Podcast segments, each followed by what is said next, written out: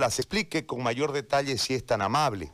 Inmediatamente nosotros pusimos esta cuestión al aire, surgieron una serie de críticas en relación al famoso Octubre Negro, porque nosotros hace un tiempito hicimos una comparación que, este, ¿por qué cuando la gente en determinado momento salió a la calle, en el caso del Alto, eh, el más capitaliza eso y dice es el pueblo boliviano.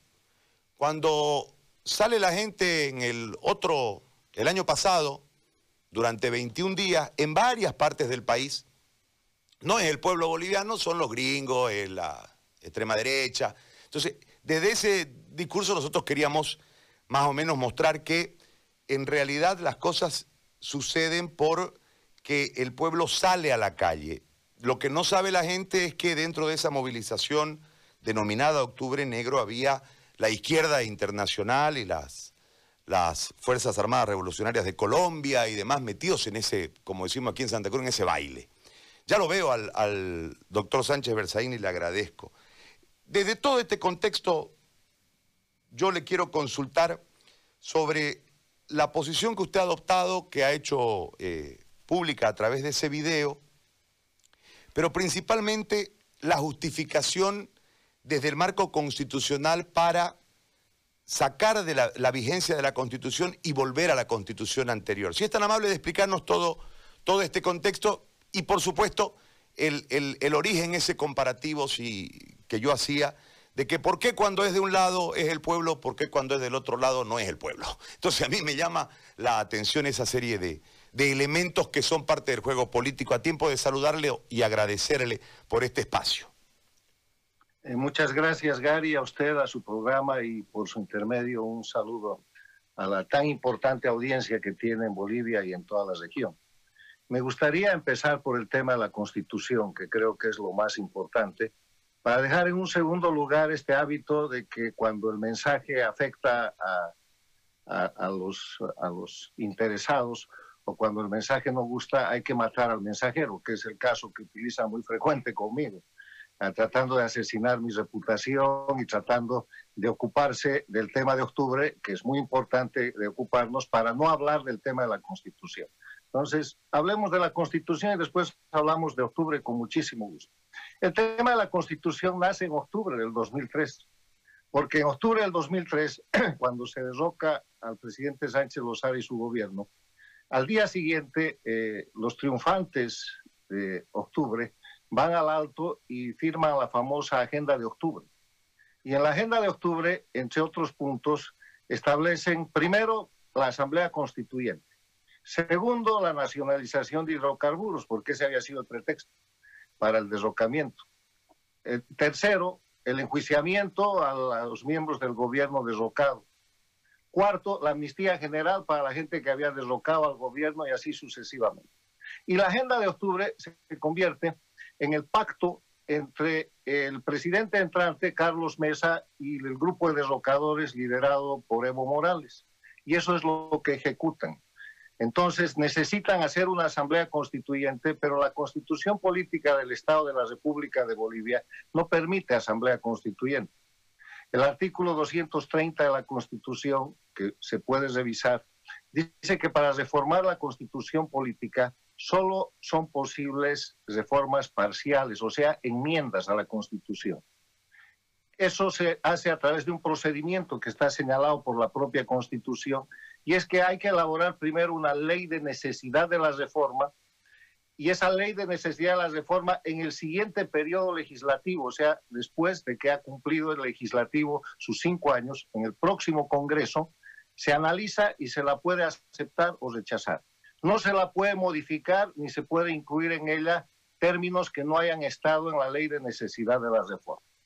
Y existía una ley de la necesidad de la reforma el año 2002, el año 2002, en agosto, el presidente Sánchez Lozada y mi persona firmamos una ley de necesidad de la reforma para que, después de cumplido todo el proceso de reforma constitucional, el texto de la reforma se lleve a un referéndum. Ese era el agregado que se iba a hacer con una nueva reforma constitucional a las ya hechas el año 94. Entonces, lo que hace el, grupo triunfante del golpe de Estado del 2003 es agarrar esa ley de necesidad de la reforma de agosto del año 2002, del 8 de agosto del 2002, y en base a esa ley producir una ley que es la ley 2631 de reforma constitucional. Los invito a revisar la ley 2631 de reforma constitucional firmada por Carlos Mesa. Esa ley modifica y cambia absolutamente todos los términos de la ley de necesidad de la reforma, pero además le introduce un artículo donde dice eh, el pueblo se permite la reforma total de la Constitución a, a través de la Asamblea Constituyente que se regirá por ley especial. Esa introducción es una falsificación. Eso tiene falsedad material, falsedad ideológica, viola la constitución política del Estado, pero además cae en una causal de nulidad ipso facto, porque la constitución política de la República de Bolivia tiene una gran cláusula, entre otras, de defensa, y es el artículo 31 de la Constitución que dice, son nulos los actos de quienes usurpan funciones o ejercen jurisdicción o competencia que no emana de la ley. O sea, ese Congreso que aprueba la ley 2631 no tenía competencia para modificar la ley de necesidad de la reforma, pero tenía muchísima menos competencia para introducirle de contrabando un artículo poniendo que a, partir de entonces se podía hacer la reforma total con asamblea constituyente. O sea, eso es totalmente falso y la ley 2631 es una ley absolutamente nula. Pero en base a esa ley, llega Evo Morales al poder y convoca a la Asamblea Constituyente. Y esa es una historia mucho más fresca. En la Asamblea Constituyente se establece que ha de estar por un año, que ha de mandar un texto y que ese texto se ha de aprobar en referéndum. Se organiza la Asamblea Constituyente en Sucre, vienen problemas, viene la masacre de la Calancha, el gobierno decide retirar la Asamblea Constituyente de Sucre y la lleva a un cuartel de Oruro. Acuartelada esa asamblea, produce un texto constitucional después del año. En las propias leyes nulas y falsificadas del régimen de Evo Morales, ya se habían pasado del año y no tenían ninguna competencia, habían perdido la posibilidad de hacer una constitución. Pero pasa algo mucho más grave. Cuando la asamblea acuartelada en Oruro produce un texto constitucional, el Congreso ordinario que estaba sesionando, en el cual la oposición tenía mayoría en el Senado, el Senado estaba presidido por Óscar Ortiz. De los 27 senadores del Senado, Tuto Quiroga tenía 13 y Samuel Doria Medina tenía uno, o sea, o sea, hacían 14, la mayoría con la que habían puesto a Ortiz de presidente. Ese Congreso aprueba una ley, que es una ley interpretativa, por la cual ellos deciden que el texto que mande la Asamblea Constituyente va a ser revisado por el Congreso Ordinario en función de ejercer los derechos del pueblo para mejorar esa constitución. Esa es la ley del año 2008, la ley 39, 3941, que eh, dice que van a revisar y pueden modificar en ejercicio de la soberanía popular lo que mande la Asamblea Constituyente ya cuartelada en Oruro. Y así lo hacen. Entonces se produce el siguiente hecho, que los invito a comprobar históricamente. Primero, no hay posibilidad de que en Bolivia funcione legalmente una Asamblea Constituyente, eso es una falsificación. Segundo, la constituyente falsificada se pasa del año y acuartelada en Oruro produce un texto constitucional que, tercero, no es el texto de la constitución del Estado plurinacional, porque el texto que manda la Asamblea de Oruro lo cambia el Congreso por este acuerdo político hecho entre Evo y su oposición política. ¿Y sabe quiénes redactan, cuarto, esa constitución? Redactan unos abogados españoles que llegan a La Paz y que hoy día son los grandes asesores y congresistas del partido Podemos en España, directamente pagados y sostenidos por los gobiernos de Cuba y Venezuela. He puesto los nombres en varias ocasiones, están en mis textos, ellos redactan la constitución y ¿qué le incluyen? Primero la vuelven absolutamente castrochavista. Si usted agarra la constitución del Estado plurinacional y agarra la constitución de Cuba y agarra la constitución de la Venezuela chavista, de la Venezuela bolivariana, y agarra las partes constitucionales de la constitución que por este mismo procedimiento Correa modifica en el Ecuador. Va a encontrar la desaparición del derecho de propiedad, la desaparición de los, eh, de los procedimientos de garantías constitucionales expeditivos, la desaparición del voto universal, del sufragio universal y secreto, porque se crean al estilo fascista accesos al poder que son directos por gremios, en el caso de Bolivia por razas, por nacionalidades, pero va a encontrar algo muy importante, la reelección inmediata. Porque ¿qué es lo que la constitución de la República de Bolivia no permitía? No permitía y no permite que el presidente en ejercicio se reelija inmediatamente. Y eso viene de una larguísima tradición de la República de Bolivia, porque en Bolivia, durante toda nuestra historia, presidente que ha llegado a la presidencia, con excepciones, siempre ha querido reelegirse inmediatamente y para eso cambiaban la constitución. Entonces, por eso la Constitución de la República del año 67 tiene dos características. Primero, tiene cláusulas pétreas. En derecho constitucional, una cláusula pétrea es una cláusula inamovible que hace a la organización de la República. Y esa cláusula pétrea es que en Bolivia no hay reforma total de la Constitución, no hay asamblea constituyente, solo hay modificaciones parciales o enmiendas. Y otra cláusula pétrea es que el presidente en ejercicio no puede reelegirse. Entonces, ese es el relato histórico con datos que yo invito a todos los bolivianos, a los abogados, a los magistrados, a los juristas a comprobar y a someter este análisis al mandato del artículo 31 de la Constitución Política de la República, que de nuevo dice, son nulos los actos de quienes usurpan funciones o ejercen jurisdicción o potestad que no emana de la ley. Y esa es una nulidad que no necesita declaración judicial, es una nulidad de hecho porque es una garantía constitucional a la estructura de la República.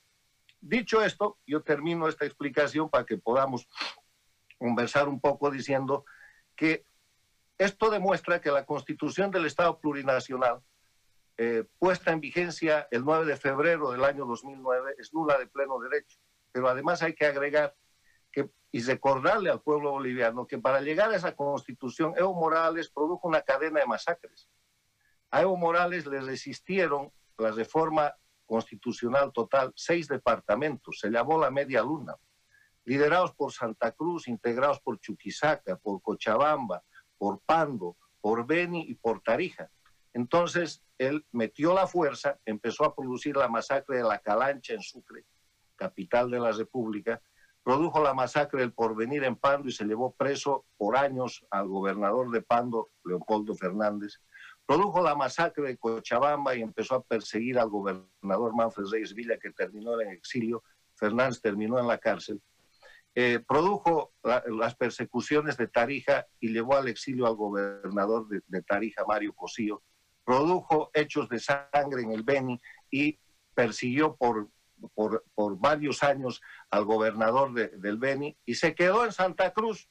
El gobernador eh, Costas, pese al asesinato del Hotel Las Américas y a la feroz persecución que se produjo con los casos terrorismo. Si los casos terrorismo no nacen de otra cosa que de la defensa de la Constitución, a la que Evo Morales calificó como secesionismo, como separatismo, y en el momento histórico en el cual todo esto sucedía y la República de Bolivia se defendía, desde Chile el dictador Hugo Chávez en una reunión de su grupo dijo que estaba dispuesto a invadir Bolivia y a, mandar, fuerzas armadas porque Evo Morales estaba cayendo. Evo Morales había perdido el control de seis departamentos y no tuvo otra cosa que ejercer la fuerza, la violencia y hacer nuevas masacres. En ese contexto aprueban lo que llaman la Constitución del Estado Plurinacional, que es un texto castrochavista que viola todas las normas de la Constitución Política de la República de Bolivia que suplanta a la República de Bolivia porque le cambian el nombre a la República, le nombran Estado plurinacional, pero al propio tiempo cambian el nombre a todas las instituciones para cesar a todas las autoridades y partir de cero. La Corte Suprema de Justicia de la Nación pasa a llamarse Tribunal Supremo. El Congreso de la República pasa a llamarse Asamblea Nacional, como en Cuba, como en Venezuela, como en Ecuador de Correa. El, eh, el Tribunal Constitucional de la República pasa a llamarse Tribunal constitucional plurinacional. Eso hacen, además de para poner la nomenclatura castrochavista, hacen para que las instituciones que existían, la Corte Suprema tenía magistrados constitucionalmente designados con mandatos por seis años más, por ocho años más, por cinco años más. Si hacen desaparecer la institución, ya no hay. Entonces, Evo parte de cero y nombra a todos los miembros del Tribunal Supremo, nombra a todos los miembros de la Asamblea, establece la dictadura. Cuando se promulga la constitución del Estado plurinacional, ese es el certificado oficial de la formalización del régimen dictatorial en Bolivia. Entonces, ¿cómo podemos nosotros pretender ir de la dictadura a la democracia con las leyes, la constitución y todos los instrumentos de la dictadura? Por eso yo afirmo que en Bolivia salió el dictador, pero sigue la dictadura. En ese marco, doctor Sánchez Berzaín, yo le, yo le hago una consulta, eh, escuchando la, la narrativa con detalle histórico y justificada en cada uno de los artículos que usted ha mencionado yo llego a una conclusión, es decir, el acuerdo político reinante desde la caída de Gonzalo Sánchez de Lozada, con diferentes actores, pero siempre acuerdos políticos, superaron lo constitucional, reemplazaron lo legal para darle paso a la dictadura y esos mismos actores son hoy los opositores. Hay un viejo adagio que dice que cuando una dictadura se implementa, la oposición sale. O sea, la, la oposición o la matan o se va, ¿no? Porque no se puede quedar en, en, en el territorio porque le puede generar una contra a la dictadura. Estos mismos que acordaron históricamente, que usted ha ido mencionando, desde eh, la amnistía aquella después de octubre y eh, eh, el, el, pacto dentro de la, de la Constitución con la mayoría en el Senado, son los mismos actores que supuestamente hoy se oponen. Yo puedo interpretarlo desde esa perspectiva que va a ser muy difícil avanzar si la oposición en realidad no ha sido oposición. Bueno, durante todo el tiempo de la dictadura de Evo Morales yo he denunciado y la gente se ha dado cuenta eh, y se ha introducido en el ámbito de la ciencia política un concepto que se llama oposición funcional y que obedece a estas dictaduras del castrochavismo en Venezuela, en Ecuador, en Nicaragua, en Bolivia, que es una oposición funcional. Lo que hace el sistema castrochavista es establecer una dictadura con rasgos de democracia. Ellos reclaman ser democracia. He visto yo con, gran, eh, con una gran sonrisa cómo los miembros del MAS dicen que en eh, octubre, noviembre del año pasado cayó la democracia en Bolivia, cuando en verdad cayó la dictadura y no se logra recuperar la democracia. Ellos siempre han tratado de presentar su proceso de establecimiento dictatorial y de manejo dictatorial como si fuera una democracia. Y para eso han fabricado una institución que se llama dictadura electoralista. Bolivia ha sido una dictadura electoralista como lo es hoy día Venezuela, como lo es hoy día Nicaragua, que son regímenes que concentran todo el poder, en los cuales no hay división de independencia de poderes, no hay Estado de Derecho, no hay eh, un sistema de garantías a las libertades individuales porque hay presos políticos, perseguidos políticos, exiliados políticos, pero sí hay elecciones.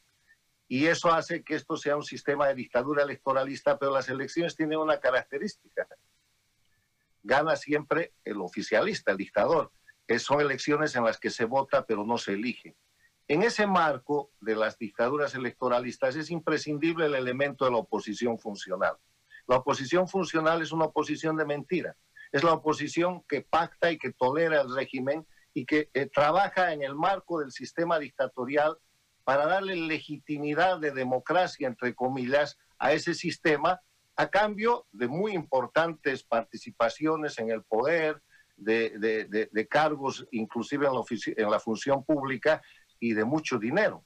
Yo quiero decirle que hay muchos ricos importantes en Bolivia que han hecho su fortuna en los 14 años de la dictadura de Evo Morales.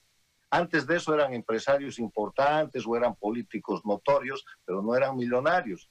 Hoy día son millonarios y eso es un tema que habrá que tocar después. Pero esa oposición funcional en Bolivia básicamente estuvo estructurada por la gente que se quedó en el sistema, a la que se les decía, denuncien que hay dictadura y miraban otro lado, denuncien que hay presos políticos, defendamos a Leopoldo, defendamos a la gente que está presa política por el caso del Hotel Las Américas y de los casos terrorismo y miraban otro lado. Denuncien que hay exiliados políticos, hay más de 1.200 exiliados políticos reconocidos por el mundo, por la, por la Organización de las Naciones Unidas para los Refugiados y están en, el, en, en, Perú, están en Argentina, en Brasil, en Estados Unidos, en España y miraban otro lado. Esa es la oposición funcional que fue con Evo Morales a La Haya para decir que iban a recuperar el mar. Esa es la oposición funcional que todo el tiempo le dio a Bolivia la señal de que había elecciones cuando en verdad se sabía que Evo Morales se repetía en las elecciones y hacía fraude. Esa es la oposición funcional que yo tenía la esperanza que salido el dictador podía retomar un rol histórico y dejar de ser oposición funcional para ser oposición de verdad. Esa es la oposición funcional sobre la que se construye el gobierno de Yanine Áñez, que fue senadora en ese proceso y que se tenía la esperanza de que iba a ser un gobierno de transición y que se queda estancada como un gobierno interino.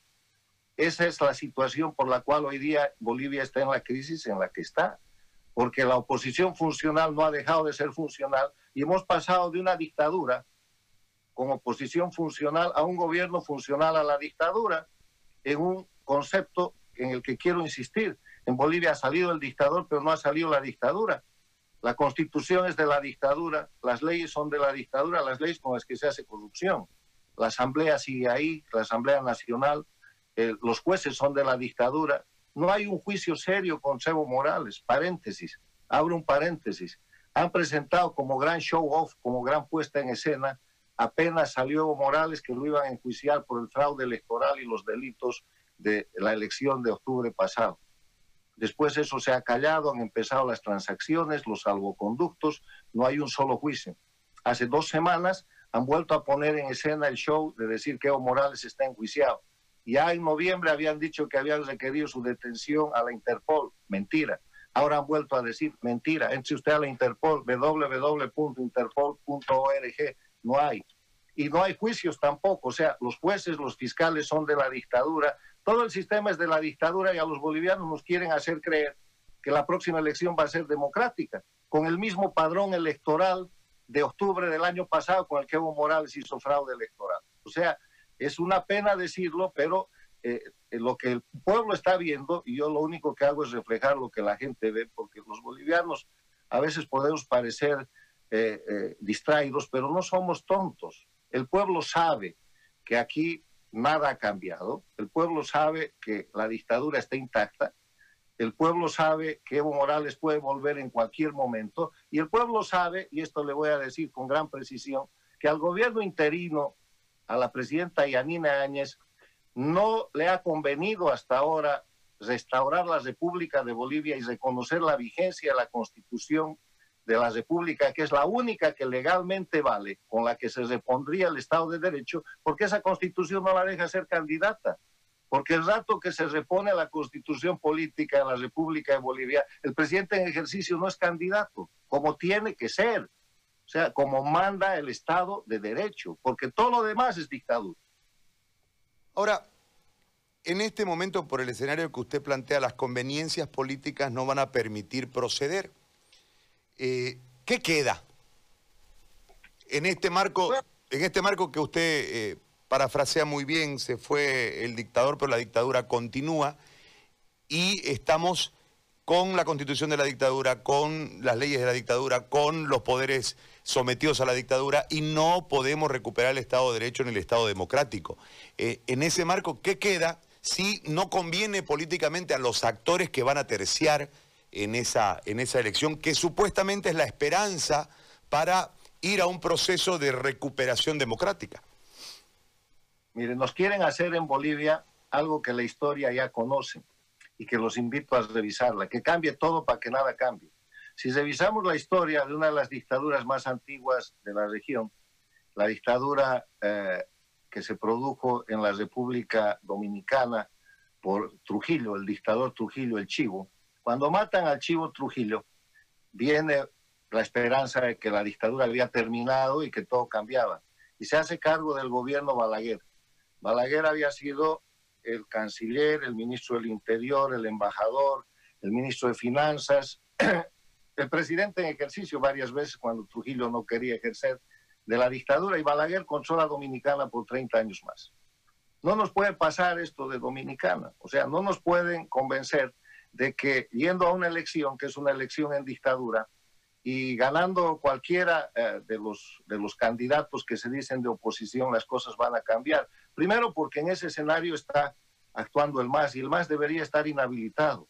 El MAS debería estar inhabilitado precisamente por la razón que salió Evo Morales. Si Evo Morales hizo fraude electoral, cosa que nadie duda, si cometió falsificaciones, falsedad material, ideológica y por eso renunció, el instrumento de esos delitos era un partido político, es un partido político que se llama Movimiento al Socialista. Además, Evo no hizo esos delitos solo. ¿Dónde están los cómplices, todo su gabinete, todas las autoridades que eh, a nivel nacional, departamental, provincial, municipal hicieron el fraude? Porque el fraude no se hizo solamente en La Paz. Y el partido, el instrumento político, es el partido más importante hoy día en el país. Entonces, dicho eso, yo paso a responder su pregunta. ¿Qué hay que hacer? Yo creo que lo que hay que hacer es primero persistir en esta información, que el pueblo boliviano reflexione y mire que lo que han hecho durante todo este tiempo al, instaurar la dictadura es poner en cautiverio a la República de Bolivia y suplantar la constitución. ¿Para qué? Para suplantar el Estado de Derecho, para poner un Estado dictatorial en vez del Estado de Derecho y que eh, nunca vamos a recuperar la democracia si no recuperamos el Estado de Derecho. Hay que hacer conciencia de esto. Los estudiantes en las universidades hablen de esto. Y si encuentran que hay un error, díganlo, destrocen a Sánchez Berzaín por, eh, por poner un criterio jurídico equivocado, pero discútanlo. Los magistrados, los grandes comentaristas de radio, que son todos abogados, la mayoría, porque esta es una de las profesiones más asistidas en Bolivia y en la región, eh, eh, eh, discutamos el tema para caer en conciencia y para aceptar, primero, que nos robaron nuestra república, que la suplantaron con un Estado plurinacional castrochavista redactado desde fuera y venido de afuera, y que esto tiene que cambiar. Ahora, si hacemos conciencia de eso, ese es el qué, ya sabremos, vamos al cómo. ¿Cómo salimos de eso? Es muy sencillo. El presidente en ejercicio tiene que firmar un decreto presidencial. No necesita ni el gabinete, él y un testigo que puede ser ministro de la presidencia, en el cual con todas estas consideraciones y aplicando el artículo 31 de la Constitución, se declara en un artículo la vigencia de la, Constitución de la República de Bolivia del año 1967, reformada el año 1994. Con el cumplase de ese decreto presidencial, ¿cuáles son los efectos? Se cierra la Asamblea porque no existen más. Los tribunales, las Cortes Supremas, el Tribunal eh, eh, Constitucional, tienen que cerrar sus puertas para dar lugar al statu quo anterior al 7 de febrero del 2009 en el que se implanta la constitución de la dictadura. Y en ese escenario, con una Corte Nacional Electoral idónea, poner en marcha un proceso electoral con Estado de Derecho, reestructurando el padrón electoral y devolviéndole a Bolivia una cosa muy importante, el sufragio universal. Hoy día no hay sufragio universal en Bolivia. La gran conquista de 1952, con la que se empieza a construir la ciudadanía en Bolivia, que es el voto universal, que está fundado en que cada persona es un voto y eh, fundado en el principio de igualdad, ha desaparecido. Porque hoy día en el área rural usted puede hacer un diputado con 300 votos y para el mismo diputado en la ciudad necesita 250 mil o más, porque hay gente que puede llegar a la función pública de magistrado, de miembro de la asamblea o lo que sea, porque dice que es indígena y porque dice que estuvo discriminado por años, pero eh, bajo el sistema exclusivamente fascista. Esa es una técnica del fascismo italiano y del nazismo alemán usted los pone directamente como representantes con privilegios en relación al resto de la gente. La democracia es igualdad, no es privilegio.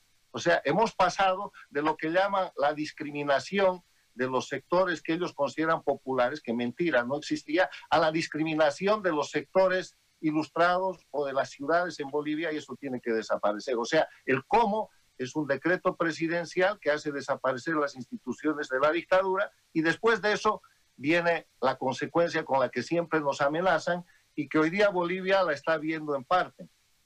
Nadie quiere hacer esto porque dice que el MAS, con su aparato de movilización, va a generar una gran violencia en Bolivia y que para que no haya violencia hay que seguir tolerando la situación. Eh, porque la dictadura en Bolivia, además de estar fundada en todo esto que hemos descrito, que es una estructura jurídico-constitucional, está fundada en una estructura criminal territorial la dictadura de Evo Morales controla como si fueran republiquetas al margen de la soberanía del Estado boliviano, territorios, como por ejemplo el trópico de Cochabamba, parte de los territorios del noreste de Santa Cruz, San Julián. ¿Quién tiene control sobre San Julián? Eh, zonas del altiplano boliviano. ¿Quién tiene control sobre Sencata, sobre el Alto de la Paz? No tiene control el Estado. Y esa es la estructura criminal territorial con la cual amenaza al Estado y con la cual, quiero recordar esto, en noviembre del año 2019, 16 eh, años después de octubre del año 2003, en los mismos lugares Evo Morales produjo las mismas masacres. La masacre del Alto, que se la atribuyen al presidente Sánchez Lozada y a nuestro gobierno en la zona de Sencata, ha sido reproducida por Evo Morales el año 2019 en la misma zona.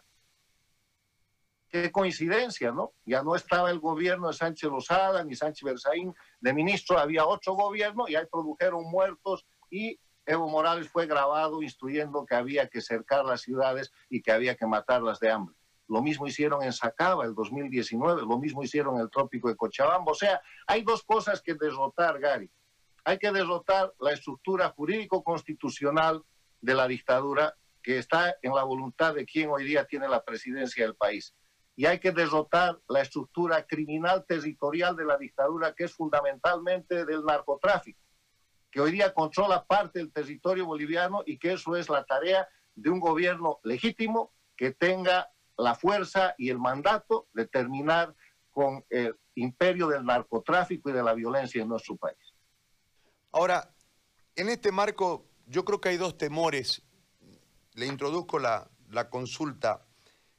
Primero, lo que usted señalaba en relación a la reacción violenta de los movimientos sociales, que es parte del temor fundado y permanentemente alimentado por parte del movimiento del socialismo. Y por el otro lado, los procesos venideros que seguramente será el resguardo de lo que hemos establecido hace un momento como esta oposición funcional. En este marco, ¿cuáles serían las consecuencias legales para, lo, para la presidenta en este caso de eh, sacar la vigencia de la constitución ilegal y retornar a la República. Si la presidenta decide hacer eso, tiene que de inmediato construir un gobierno de unidad nacional, porque tiene un gobierno muy débil, tiene un gobierno absolutamente eh, fraccionado, porque el gran error de la presidenta Áñez fue eh, el hecho de haberse habilitado como candidata. Ella tenía la tarea de ser un gobierno de transición y pasó de ser imparcial a disputar con ventaja, detentando el poder ejecutivo, la presidencia, un escenario en el cual tenía que haber sido un árbitro. Entonces, aquí hay que retroceder. Y el momento en que la presidenta pone en vigencia la constitución de la República de Bolivia, se necesita organizar un verdadero gobierno de transición, así dure tres o seis meses, de unidad nacional, donde se ponga el equipo de los sueños de Bolivia, donde se ponga la mejor gente porque ese va a ser un esfuerzo muy duro, porque va a venir con todo el narcotráfico, el castrochavismo, las FARC de nuevo, los guerrilleros del Perú, la gente de la Argentina, que ahora es la plataforma de Evo Morales, atacar al gobierno de Bolivia diciendo que en Bolivia se está produciendo un segundo golpe de Estado, porque con eso pierden todo. Y aquí hay un tema internacional que hay que recordar que es muy importante. Evo Morales, el castrochavismo, sus jefes de Cuba, de Venezuela, no se pueden dar el lujo de perder Bolivia, porque Bolivia es el eslabón hoy día más importante de la producción de cocaína, porque esto es básicamente un sistema de narcoestados. Bolivia es un narcoestado y hay que sacar a Bolivia del narcoestado y ponerlo de nuevo a la República. Pero eso no es una tarea sencilla en la que podemos estar jugando a ver quién gana la próxima elección o quién sale segundo para tratarle de ganar al partido de la dictadura. Eso no es serio. Porque además, en medio de todo eso, como si lo descrito fuera poco, tenemos una crisis nacional, que es una crisis económica dejada por la dictadura y agudizada por eh, la pandemia. tenemos una calamidad pública con el tema del coronavirus. Al fin el gobierno ha decidido utilizar la palabra calamidad, en la que yo vengo insistiendo hace varios meses, porque es el término internacional. El, eh, eh, tenemos una crisis social. La gente después de estar encerrada en sus casas por tres, por cuatro meses, no reaccionamos igual. hemos perdido nuestro capital, hemos perdido nuestro trabajo, gente se nos ha enfermado, parientes se nos han muerto, hay una, hay una crisis, un shock de explosión social y encima de eso hay una situación de crisis política porque estamos viendo a los políticos de siempre, a los políticos que toleraron y, y se amansaron con la dictadura, llevar adelante un proceso que quieren decir que es la recuperación de la democracia, pero que en verdad es simplemente más de lo mismo. O sea, la situación es muy crítica, porque el ambiente general con el coronavirus y con la herencia de la dictadura y con la permanencia de la dictadura y con el narcoestado, es un ambiente que solo se puede manejar en un proceso de unidad nacional serio. O sea, un, un proceso en el cual hay dos bandos la república con democracia y con libertad y la dictadura con narcoestado y con todo el sistema de crimen organizado que está al frente. Quien se ubica al medio está al otro lado, porque no hay zona gris en una lucha en la que está llegando el momento de disputar la vida misma de, de, la, de, la, patria, porque si ellos ganan, van a establecer una dictadura por 30 años más en Bolivia y están en ese proceso. ¿Y quiénes son ellos? Evo, el títere principal, los sindicatos cocaleros, el MAS, el sistema transnacional digitado desde Cuba, operado desde Venezuela, hoy día sostenido por Argentina, son muy fuertes y además financiado por el narcotráfico. Ahora, ¿hay una falta de reflejo político o hay temor a la recuperación y al desmonte de la dictadura? Yo creo que lo que hay es eh, un problema en el cual muy legítimas aspiraciones personales no están leyendo la gravedad del momento y el proceso de cambio que tiene el país y que tiene la región y el mundo. Eh, en Bolivia las cosas han cambiado. Eh, la salida del dictador Evo Morales es un ejemplo de resistencia civil. Son 21 días en que el pueblo, desde la calle, desde las plazas, desde los comités cívicos, desde los cabildos abiertos, un pueblo enojado, un pueblo indignado por el engaño de la Haya, por la pérdida del mar por segunda vez, un pueblo indignado porque Evo Morales le hace decir a su tribunal constitucional que él tenía el derecho humano de ser candidato, un pueblo indignado por la quemazón que todo el mundo ya se, olvida y no hay que olvidarse, el crimen ecológico de Evo Morales de incendiar la Amazonía boliviana, millones de hectáreas quemadas. Todo eso se acumula y viene el fraude electoral en vivo y en directo, como siempre lo hacía, como crimen infraganti de Evo Morales y su grupo, y el pueblo reacciona. Y ese es un ejemplo de resistencia civil extraordinario. Un ejemplo de resistencia civil al que se acopla la policía que decide proteger al pueblo en vez de reprimir y al que termina neutralizándose las Fuerzas Armadas. Entonces, con ese triunfo, hay un quiebre, hay un antes y hay, un después que los políticos bolivianos no están leyendo. Con ese cambio, los opositores funcionales tenían que haber saltado como estaban, vestidos, eh, eh, elegantes, preparados o, desnudos, a la posición de defensa de la libertad y la democracia, y se han quedado en la posición de la funcionalidad. Entonces, hay líderes emergentes que están en las calles, que están en los comités cívicos, que están en las plazas, juventud indignada que va a producir el cambio. O sea, Bolivia va a un proceso de cambio. Lo que tienen que escoger los hoy día candidatos es si es con ellos o si la oposición funcional va a caer con la dictadura. Porque cambio hay. Y no es un cambio para que regrese fulano, sutano, mengano, es un cambio, cambio, es un cambio para restaurar la república, para volver al Estado de Derecho, para ser iguales de nuevo entre bolivianos, para que no nos cuenten la historia de que hay discriminación por razas y generen la multiplicación de ejes de confrontación regionales, raciales, que nunca han existido, y para volver a la construcción de la nación boliviana fundada en una nacionalidad que es el ser boliviano, que es la que gana en los 21 días. Porque ¿quién gana al dictador en los 21 días de resistencia civil? Bolivia la, nación boliviana, con bandera boliviana, con símbolos locales. Y cuando eso suceda, Gary, Bolivia va a estar lista con República para avanzar a lo que quiere. Bolivia quiere ser un país federal y quiere ser un país en sistema parlamentarista. Pero nada de eso va a ser posible porque las estructuras actuales se aferran a un sistema que está moribundo, que de repente ya ha muerto y que solamente nosotros lo estamos viendo en, imágenes sostenidas por la fuerza del sistema dictatorial criminal y por la inoperancia de un gobierno que tenía que ser de transición y se ha quedado en ser interino. ¿El proyecto Morales es un proyecto de la izquierda internacional o es un eslabón del control del narcotráfico para la producción? Las dos cosas, porque yo le quiero decir que en el siglo XXI la izquierda internacional se vuelve eh, organización de crimen organizado transnacional.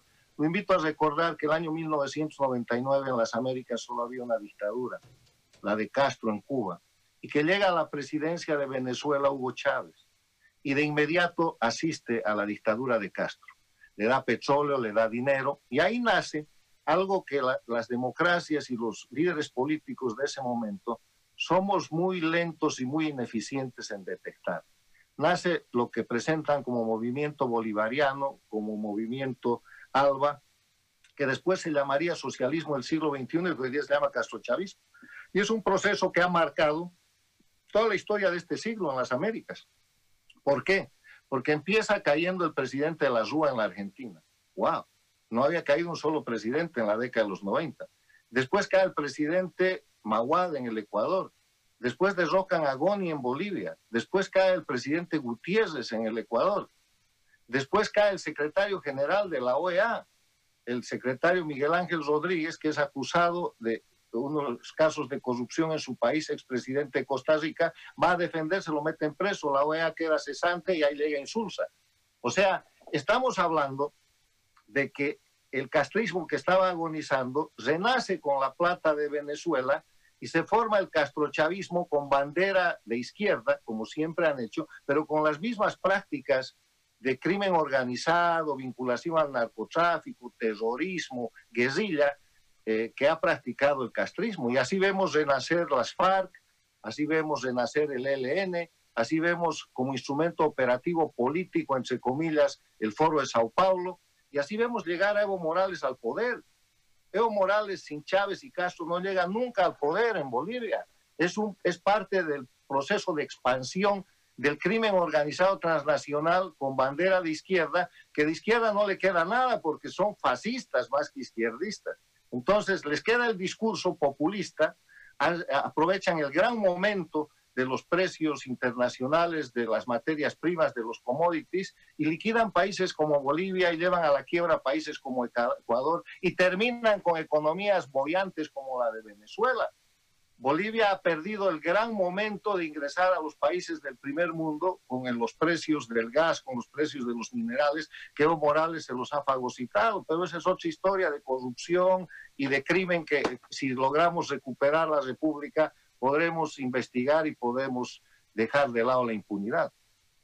Es crimen organizado con bandera de izquierda. Le hago la última consulta relacionada precisamente a a la última etapa de ustedes gobernando el país cuando se, cuando se producen los hechos, porque cada que eh, la lectura política aparece de parte suya hay un, hay un tema, ¿no? El número de muertos, eh, el proceso, lo uno, lo otro. Y a mí me llama la atención que en el marco de ese proceso hayan habido arreglos políticos por amnistía para los del otro lado, etcétera, etcétera. Pero yo no quiero entrar a eso, sino a eh, la valoración hoy que usted hace de ese momento? ¿Por qué se cae Goni? ¿Hay traición? ¿Lo tumba la, la izquierda? ¿Lo tumban los movimientos sociales? ¿Lo tumba el gas? ¿Quién lo tumba? Eh, yo creo que hay tres factores. Hay una conspiración transnacional que el gobierno tarda en detectar. Yo advertí al presidente Sánchez Lozada en febrero que este era un tema que venía de Cuba y Venezuela. Él no creía eso, entonces se puso en marcha un, sistema y cuando él se convenció de eso en agosto era tarde, todo estaba montado. Entonces, eh, conscientes de la conspiración castrochavista, eh, confrontamos la traición. La clara traición de quien da el paso al costado, sabiendo que había que defender la República. Porque en ese momento el castrochavismo, que se llamaba Movimiento Alba, liderados básicamente por Chávez, estaba buscando un líder en Bolivia para llevar adelante su proceso. y hablaron con muchos líderes locales de, Bolivia, hablaron conmigo. Ellos estaban buscando quién lidere el, el, sistema de la revolución bolivariana. Me dijeron, el MNR es un partido nacionalista y ustedes pudieran ser un gran aliado para el tema de la revolución bolivariana. Bueno, venía de la mano de Castro y con una serie de cosas, entonces eh, yo rechacé aquella situación, pero hablaron con los demás líderes. Hablaron con Manfred, hablaron con Felipe Quispe, hablaron con Carlos Mesa y algunos de ellos empezaron a operar en ese sistema. El conato de golpe de Estado que se produce en febrero del año 2003 es parte de eso. Y después, cuando entramos a la crisis que empieza en agosto-septiembre, nosotros abrimos una dinámica de diálogo a través de la, eh, de la conferencia episcopal. Y esa dinámica es rota por Evo Morales, que notifica a la conferencia episcopal que esto era hasta el final, hasta derrocar al gobierno. Eso pasa en septiembre. Entonces tenemos conspiración transnacional, tenemos traición y después tenemos un ámbito de debilidad interna, porque los aliados, el, conjunto de la, de la, coalición, salvo excepciones que en algún momento de la historia yo, yo, yo puedo comentar, no creían que esto era una cuestión de Castro y Chávez. Hubo quien me dijo, hermano, ¿qué, ¿qué, estás fumando? Porque yo quiero fumar lo mismo para ver dónde están Castro y Chávez en este proceso. Y cuando las cosas se pusieron extremas, entonces ya fue tarde, el gobierno estaba muy debilitado y fue un auténtico golpe de Estado.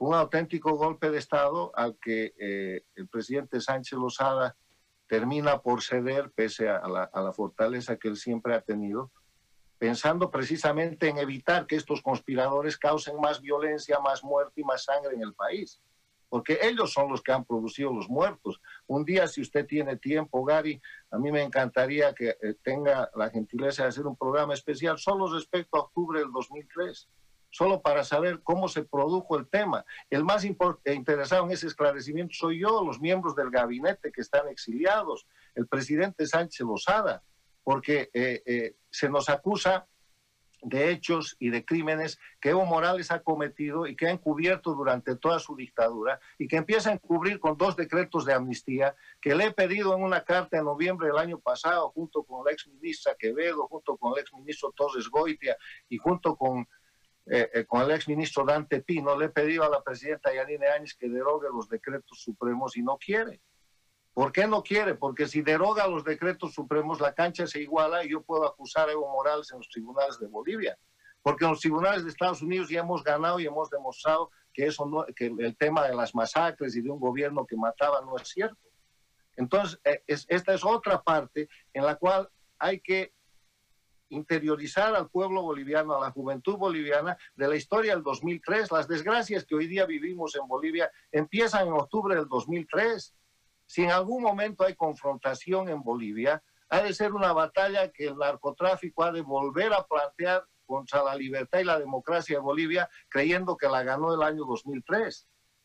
O sea, e, este es un proceso de permanente choque entre la gente que quiere destruir la patria con narcotráfico, con intervención transnacional, que empieza lamentablemente cuando fuimos separados y derrocados en el gobierno en octubre del 2003. Pero es una historia larga en la cual yo solamente le digo a la gente, cuando yo doy explicaciones y hago planteamientos políticos para mi país, no son porque quiero ser candidato, no son porque yo tengo ninguna aspiración política, es porque quiero que el país sepa la verdad y en eso simplemente den el beneficio de no asesinar al mensajero, recibir el mensaje y si quieren discutir las cosas del mensajero, eh, repongamos el Estado de Derecho y veremos quién termina en la cárcel, porque en Estado de Derecho, con jueces imparciales, Evo Morales y sus cómplices tienen que ir a la cárcel en la primera audiencia. Porque además han confesado sus delitos durante 14 años, Gary, usted es periodista, revise la prensa desde que Evo toma el poder. Ah, la victoria de octubre. Eh, eh, eh, Felipe Quispe ha escrito un libro que se llama La caída de Goni, el capítulo más importante la emboscada de Achacachi era para matar al zorro, el zorro Sánchez Berzaín. Está todo confesado. La gente que ha sido ministro de Evo Morales, que en su momento eran presidentes o miembros de la Asamblea de Derechos Humanos, que han sido después embajadores y que se han enriquecido, todos han hecho carrera en la dictadura diciendo cómo habían conspirado, derrocado y atacado a la democracia. O sea, está todo confesado. Yo tengo que recoger de prueba los discursos de Evo Morales, las declaraciones de, los miembros de su gabinete, y ya está hecho el proceso para demostrar que octubre del 2003 fue un golpe de Estado y que ellos lo disfrutaron durante casi 14 años de dictadura y que hoy día lo quieren seguir manejando con su sistema de narcoestado. Doctor Carlos Sánchez Berzaín, yo le agradezco por este tiempo que nos ha permitido conversar sobre esta, este, este video que nos llamó a nosotros la atención y queríamos que nos los explique a mayor detalle. Le agradezco muchísimo por el tiempo que nos ha dado. Muy amable. Señor, siempre a sus órdenes. Muchas gracias y un saludo a todo el pueblo de Bolivia. Gracias. Gracias a usted, muy amable. Carlos Sánchez Berzaín ha conversado con nosotros, 9.51, una entrevista mm, bastante extensa.